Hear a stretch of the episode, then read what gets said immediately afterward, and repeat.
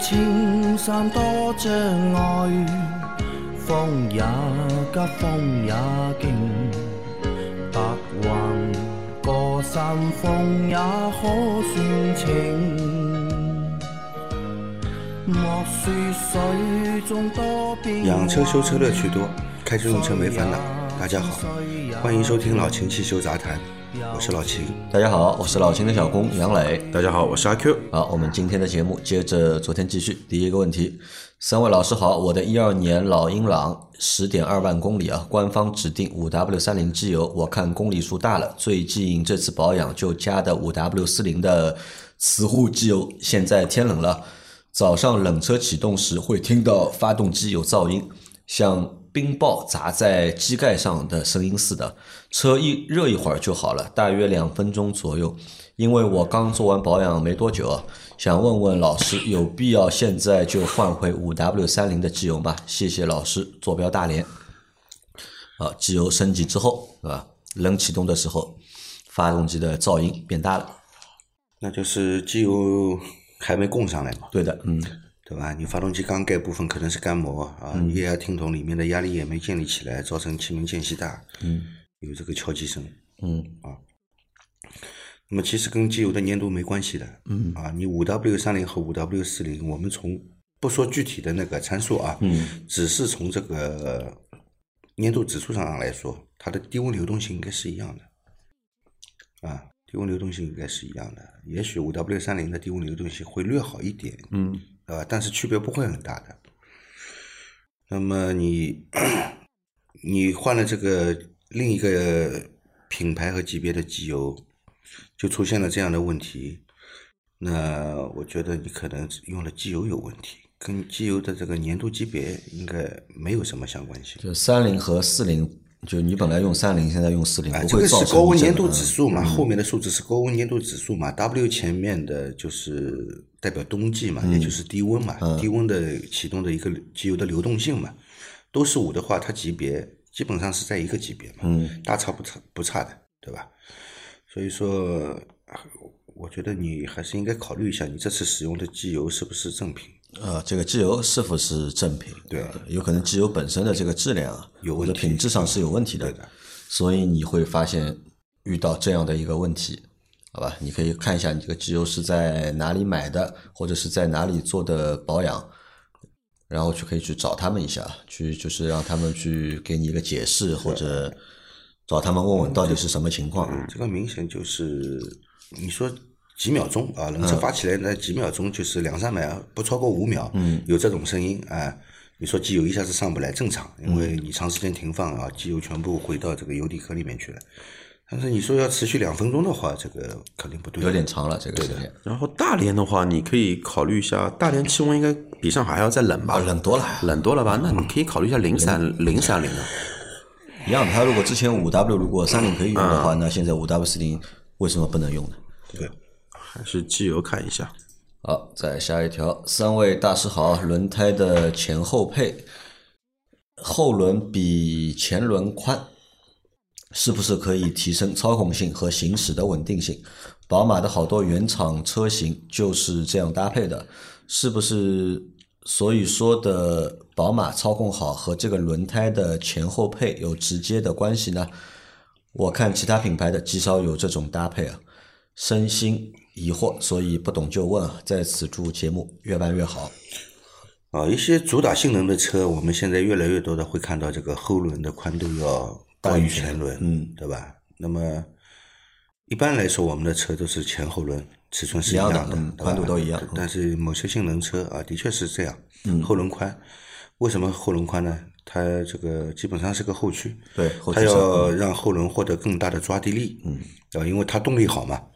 如果你轮胎过窄的话，你一脚大油门的话，轮胎会打滑，嗯对吧？它要获得更好的抓地力，那么它会让后轮做得更宽一点。那么为什么前轮没有这么宽呢？前轮是导向用的吧？前轮导向用的过宽的话，你打打方向啊，嗯会不灵活啊，这个导向性也没那么好，所以它后轮会做的比前轮宽。嗯，啊那宝马的这个操控啊，比会比别人好啊。嗯，是不是因为它是这么配的原因？因为后轮比前轮宽，啊，宝马这个前后轮是一同尺寸的车型也很多嘛，你不能说前后轮同尺寸它操控性就不好，嗯，对吧？也不能这么说，那个操控性是一个很复杂的东西，嗯跟很多很玄学。呃，跟很多都有关。包括前驱后驱也有关系，很多前驱车你可以看轮距，轮距的话前轮比后轮宽，为为什么呢？因为前驱车的话，它的一个重心转移的一个负荷跟后驱车是完是完全不一样的，所以说前轮轴距会比略微比后轮轴距略宽的话，有一点好处什么呢？前驱车我们的理想中的一个状态是什么呢？最好是中性转向，对吧？但如果说呢，你把四个轮子做成一样宽的话，那很容易造成什么呢？转向不足就是推头。那这样的话呢，前后轮距如果不一样的话呢，可以略微的改善你的一个弯道的操控性，可以把它从推头变成中性转转向。所以说后驱的车的话呢，那就是反而为之嘛，对吧？那说到这个的话，心中的那种某些这种什么优越感就起来了，因为当年买车的时候就一直想要买一台后轮比前轮宽的车子，结果呢，这个梦实现了，买了个 smart，买了两台 smart。后轮比前轮宽了，对吧？我跟保时捷一样的后置后驱，那就回答这个小伙伴一下，就是操控好，如果后胎就你后驱的车后轮的这个胎宽啊比前轮胎宽更大的话，这个对操控算不算有帮助？呃，我觉得主要表现在这个轮胎的抓地性嘛，抓地性上啊，那么抓地性也是操控的一部分啊，也是操控的一部分啊。但这个仅仅是在什么呢？你在大油门轰的时候，它的轮胎接触面积更大，你的物理的抓地力会更好，然后你的弯道的后轮的抓地力更好。但是你要说这个跟整个操控性去相比，能不能提高你整个的操控性？这个这个这个工程量太大了，这个还是看整个车身怎么来设计的。好的，影响不大，对吧？嗯，好的。但是如果你的车前后尺寸是一样的轮胎啊，不建议你把后轮加大啊，不建议你把后轮加大，除非你是台后驱车，除非你是台后驱车。对而且是后驱大马力的车。嗯，好，再来一条。一般说的雪地胎就是冬季胎啊，市区行驶都没有钉子，只有橡胶软还是软橡胶，对吧？花纹深一些。即使是三百元一条的十六寸国产冬季胎，雪地制动效果也很明显，跟夏季胎相比有质变。但是二十寸这种大号冬季胎一般都是进口的，比较贵，一条一千五左右。最后提醒一下，冰雪路面必须使用冬季胎。否则会威胁到别人的安全。为啥前些日子下雪？啊，这个是一个小伙伴对吧？他来帮我们就是普及了就是雪地胎对吧，或者冬季胎的知识嘛。因为我们在上期节目说嘛，我们真的不太懂，就是因为上周一的节目我名字是这么取的，就是轮胎的知识我们懂一点，但是呢，雪地胎我们真的不懂，因为的确是没用过，对吧？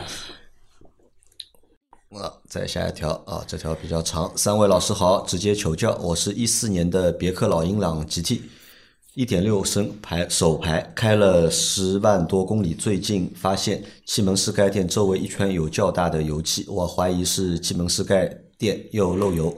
因为今年一月份在四 S 店维修师傅说那里渗油，建议换个气门室盖垫和凸轮轴盖衬垫，我就换了。可是这个月因为防冻呃，因为漏防冻液，去四 S 店更换防冻液副水壶时，另一个维修师傅也发现周也发现发动机周遭油气较重，说我该换气门室盖垫了。我跟他说年初刚换了，他又看了看说是不是加注机油时周边洒了机油。我是今年五月份在车工坊换过机油机滤。我自己在冷车时拉出机油尺看过，觉得机油偏多，油液高过上限。我想请教，这到底是机油加多可能导致机油在热车时从加油口溢出，还是气门室盖垫发生漏油的几率更高？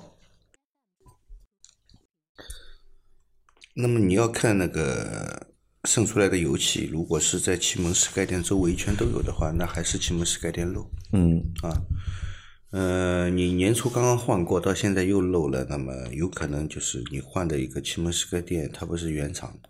但是他在四 S 店换的，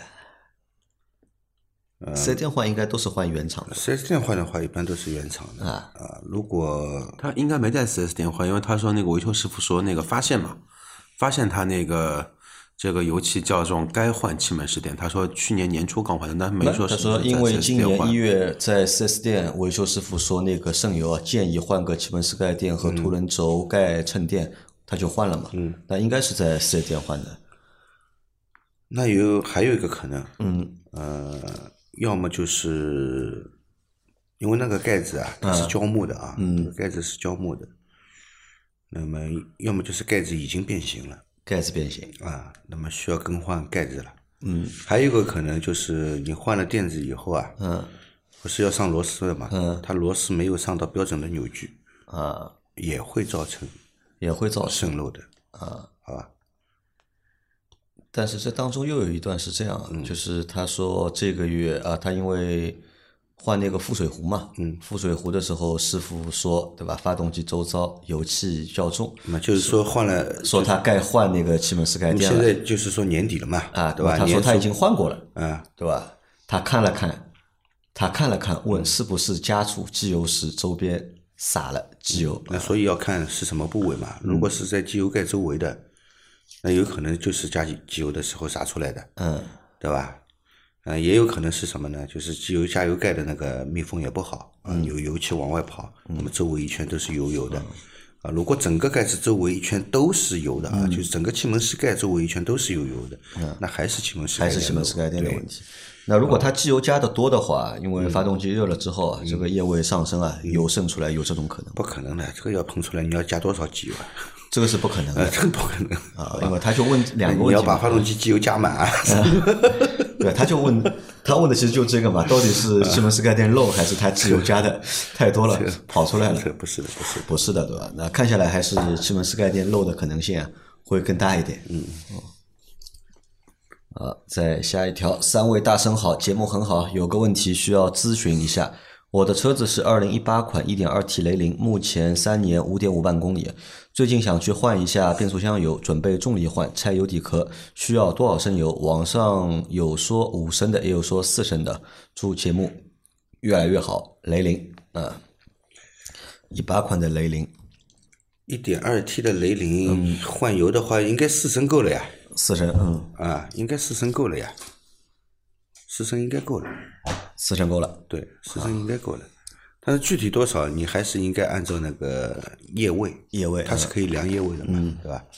你还是按照那个液位来看。那个它油底壳下面有一个液位管，就是我先加油加到它流出来，然后启动车辆，每个档都要挂一下，嗯，然后放在 P 档里面不熄火，继续加油，加到油流出来就是正好啊，啊。它是有一个液位的溢油管的，嗯，好吧。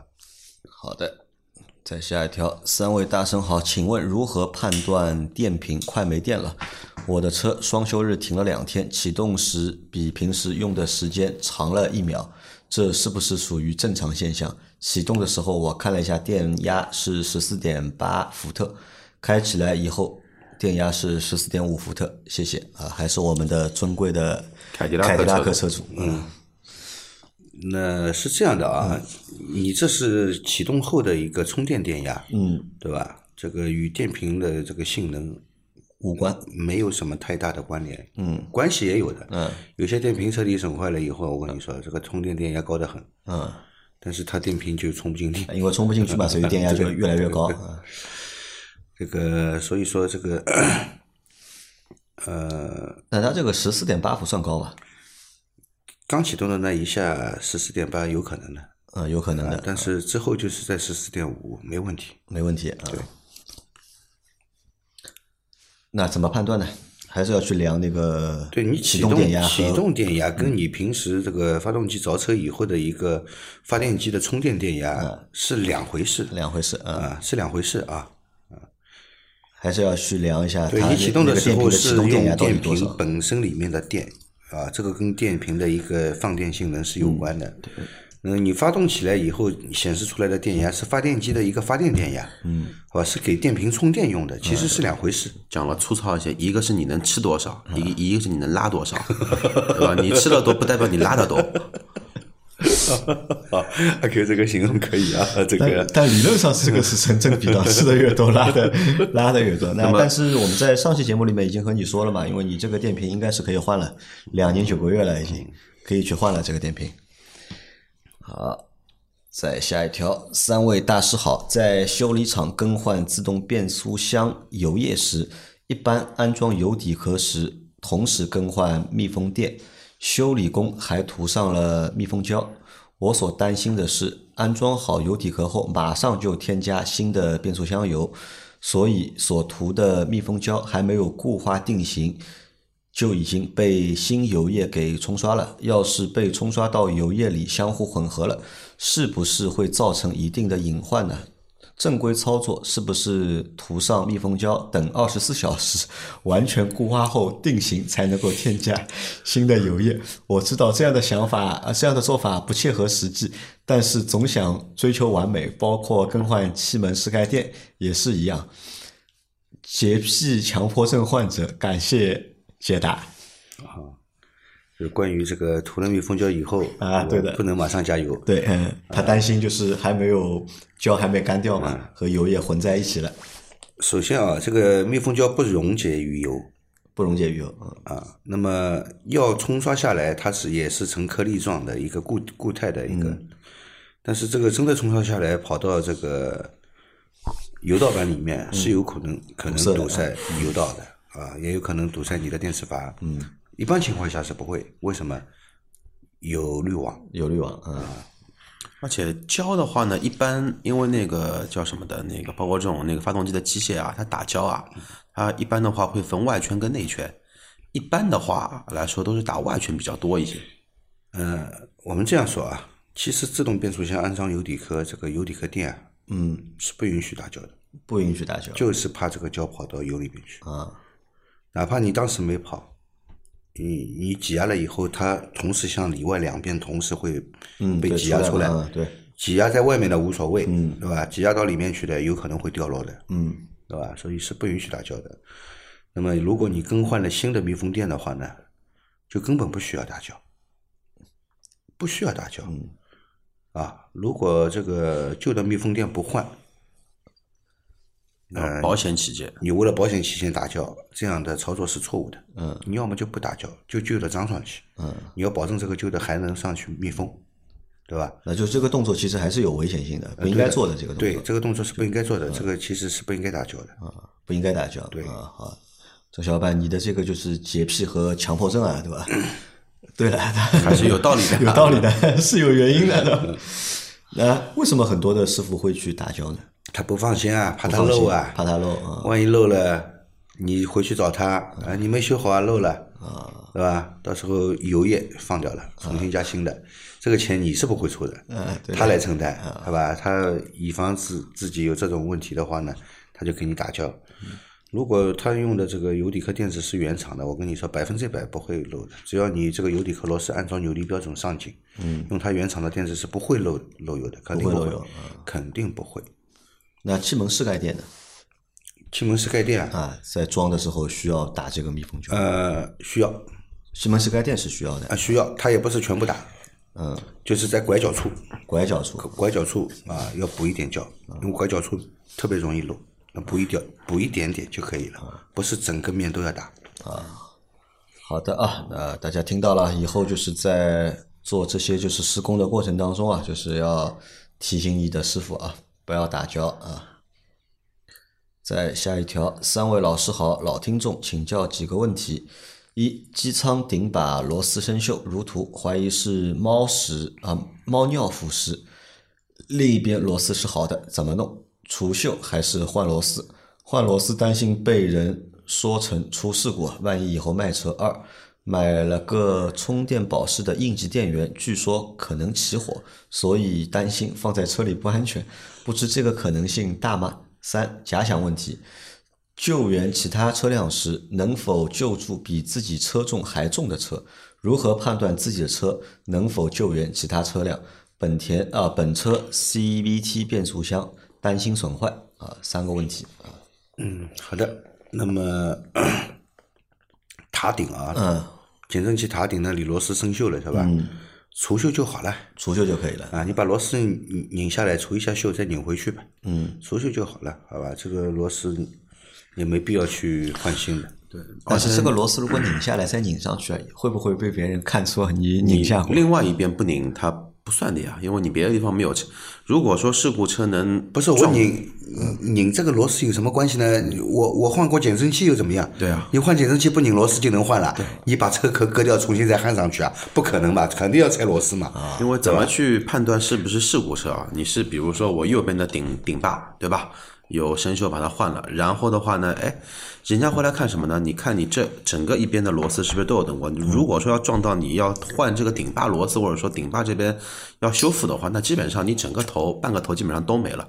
那这一块肯定能看得出来的。但如果说仅仅说是螺丝换了的话啊，其实不讲究的。然后的话呢，根据我养猫的这么多年的经验啊，猫呢不太可能会在机舱里面尿尿，它只会在机舱里面什么呢取暖。猫呢尿尿呢，一般会在哪？会尿开阔地，那个是适宜自己的领地。这个它要尿到，就猫这个东西呢，不会在自己睡觉的地方撒一泡尿，这个不太可能的。啊，那这个螺丝就除锈就可以了，啊，也没有必要换新的。啊，这是它的第一个问题。第二个问题呢，就是充电宝式的那种应急电源，帮电用的，嗯，这个东西它有人说，对吧？可能会起火。所以担心放在车里不安全，不知道这个可能性大不大？呃，的确有有安全隐患，有安全隐患。为什么这些充电宝式的那个这个急救电源？嗯，呃，很多厂家都在生产，有些都纯粹就是杂牌小厂，嗯，小小小小工坊做的，对吧？小作坊做的。那么它里面采用的这些电池。一般都是用的那个锂电池嘛，现在对吧？呃，质量也没保证。嗯，你放在车里面，因为锂电池它存放的环境，这个温度也是有要求的。嗯，夏天车内温度很高的，晒到六十度不稀奇的。嗯，万万一炸了就不得了。嗯，锂电池会爆炸的，你知道吧？对。啊。就的确会有这种安全隐患的。如果买到一些就是质量不好的，质量不好的话，而且在用的时候也会发生这种情况。用的时候发生情况就是先冒烟，再再爆炸。详情什么的，请见本届广州车展福特展台的探界者车型。有一段视频就是用充电宝发动车，结果充电宝烧起来了。那所以这个东西还不太靠谱了。对的，那就不建议大家买这种东西。好吧，如果真的有问题的话，就等救援，对吧？打保险公司电话。啊，你都买了车险了，保险公司这个帮电救援是免费的，无非就是你等一会儿嘛，嗯，对吧？让他来来给你救援嘛，就好了嘛。好的啊，第三个问题啊，就是救援其他车辆时啊，怎么判断自己的车能否救援其他的车辆？他担心他的那个就是变速箱损坏。尽量不要用自己的车去拖别人的车，就尽量不要救，对吧？尽量就不要救。嗯，如果你是一辆硬派越野车，嗯，因为它的底盘结构啊，这些大梁啊都不一样啊，它的而且拖钩基本上是固定在这个大梁上，大梁上的，嗯，大梁或者是横梁上面，嗯，它本身就底盘设计就跟我们平时的家用轿车是完全不一样的嘛，对吧？但它是可以承受一定的拖拽力的，它可以去硬拉的，对的啊。我们的自己的私家车啊，特别是日系车啊，本来那个钢板就薄，拖的不好，你你整个车身啊就变形了，只是你肉眼没看出来。呃，也不会变形，我跟你说，详情请在抖音上搜索“奇骏沙滩救援”。啊，一拉对对，那个直接掉下来了，是吧？后面整个那个后围，就是后备胎围被拽下来，全部被撕裂了。然后的话呢，特别是 CVT 的变速箱，哪怕你好心。不要去做这个事情，你做了，嗯，别人会感谢你，但是你的钱包也会感谢你。对，那个打保险公司电话，对吧？有问题还是找救援。CVT 变速箱最好不要去拖别人的车，最好不要去拖啊。好，再来一条。三位老师好，在网上买了空调，呃，清洗空调的泡沫杀菌套装。买了之后才发现，有人说清洗空调不注意会弄湿周围的零部件，导致损坏。杀菌喷剂往出风口喷会导致里面潮湿发霉等等等等，不知道是否属实，到底能不能够自己操作？啊，清洗空调对吧？到底能不能够自己操作？泡沫式的之前不是有一个啊，对，听把那个把那个东西弄坏了，鼓风机的控制器，我记得是。鼓风机和那个那个那个那个那个那个那个风扇模块啊，都弄坏了，都弄坏了，都弄坏了。呃，我觉得啊，这些专业的事情啊，还是找专业的人去做，嗯，找专业的人去做啊。这个你洗了以后效果很好，嗯，那的确是能省下一笔花销，对吧？但是，一旦出了问题，我跟你说，这个要比你去找专业的这个地方去洗空调，价格要高得多，嗯，对的，啊。所以说，呃，不建议有些这个汽车的保养啊，我们自己非专业人员还是不建议自己去做，不要自己做，对啊，不建议自己去店里面做需要多少钱？嗯，每个店收费不一样，他用的东西也不一样，东西不一样。老秦，你店里洗一下空调收多少钱？嗯，看你怎么洗吧。看怎么洗啊，现在洗除了洗清洗除味，还有这个杀菌嘛，杀菌啊对，吧？如果全套加起来，价格肯定高的。嗯，好的啊，还是自己操作啊，就不要还是去店里操作，不要自己操作。嗯，对，啊，在最后一条，三位主持人，今天我观察了一下冷启动，打火前我把机油盖打开了，看到的应该是凸轮轴的一部分吧，上边有一层旧的油膜，气温负六度，机油是零 W 三零真机油。然后打火后，我立刻观察，想看看机油需要多久能泵上来。过了九十秒，还是没有油滴飞溅出来。后来我开了一段距离，停车再看，油膜很明显厚了，也飞溅出来了，一切正常。我的问题是，机油泵上，机油泵上来大概需要多久呢？图一是打火后九十秒时的，图二是热车，啊，还是应该就是之前提第一个问题的小伙伴吧？啊，不是呃的，不是他没提问题，是之啊是他前给我们普及那个啊冬季胎的那个个小伙伴啊。那这样车子启动之后，哎，这个油多久泵上来？应该呃，只要符合你这个环境温度需求的这个机油啊，嗯，呃，一般来说冷车的时候五秒之内吧，五秒之内快的话两到三秒就完全已经上来打上来啊了，完全就上来了对，一般不会超过五秒的，一般是不会超过五秒的。对的啊。那他九十秒好像是时间长了一点，但是90它下面好像又留言了，不是的，你听我这样说啊，它冷车的时候机油流动性是比较差的。嗯，啊，这个你要飞溅的话，这个明显的飞溅出来是要等机油完全热了以后，你发动机到达一个控制正常的水温以后啊，机油也达到一定的温度以后，才会你看到你是说这个机油往外这样飞的飞溅的一个效果。冷车刚刚发起来的时候，的确是没有，因为机油流动性没那么好。没那么好啊，没那么好。但是只要发动机没有这个不正常的异响，这种敲击声，这种那个缺油，明显是缺油的一个声音，它就是正常的正常的，对吧？啊。对，还有就是说什么呢？油膜，你看到的那个油膜跟它能形成的油膜是是两回事个概念。。你你看到的那个不是油膜，只是留留留在缸盖上的一点残留的机油。是油啊，油膜的话你能看得见，我操，牛逼了。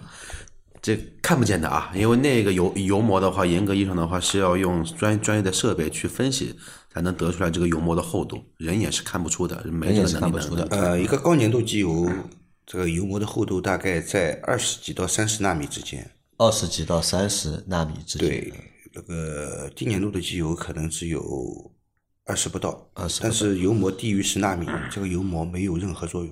就没用。对啊，那啊，这个反正肉眼我是那些看不见的。很高级的那些，比方说赛用的那些机油，嗯，它的油膜厚度可以达到五十以上，五十以上啊，所以它那些车可以佼佼进红线，好吧？就是一个靠这个机油来撑的啊。你用那个零 W 二零的机油，这个发动机大概两圈都跑不下来。好的，那我们今天的这期节目啊，就先到这里啊。大家有任何关于养车、用车、修车的问题，可以留言在我们节目最新一期的下方，我们会在下周的节目里面一一给大家解答。我们明天再见，拜拜。拜拜。拜拜。